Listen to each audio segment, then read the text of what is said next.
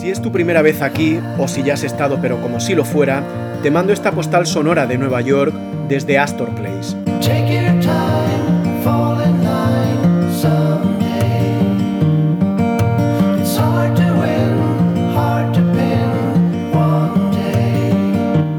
A Strand, una de las librerías más famosas de Nueva York, se viene a comprar libros, obviamente, pero también a observar a quienes los compran.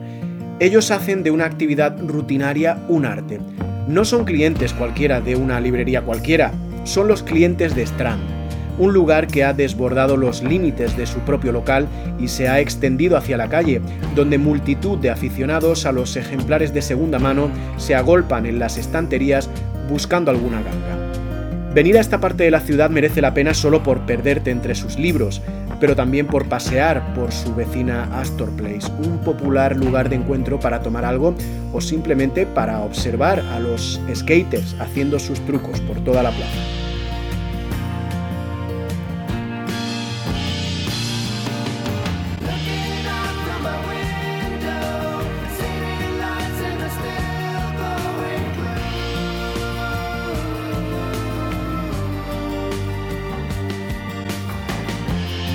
Buscar libros usados es apasionante. Los mercadillos están repletos de ellos los fines de semana. Puedes encontrarte auténticos tesoros amontonados a un precio irrisorio que hoy podría tener un altísimo valor en el mercado. Se convierten en tesoros materiales a los que sentir apego. Porque de lo demás vamos soltando lastre, pero los libros usados poseen una serie de elementos intangibles que se convierten en recurrentes fantasear con quién ha sido su dueño, dónde vivía, pensar en qué momento de su vida lo leyó. Hay personas, igual tú eres una de ellas, que sienten verdadera pasión por eso. Es una manera de apropiarte de un trozo de la existencia de los demás, aunque el juego se te puede ir de las manos. Depende de hasta dónde quieras llegar.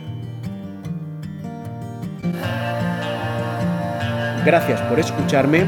Un abrazo desde Nueva York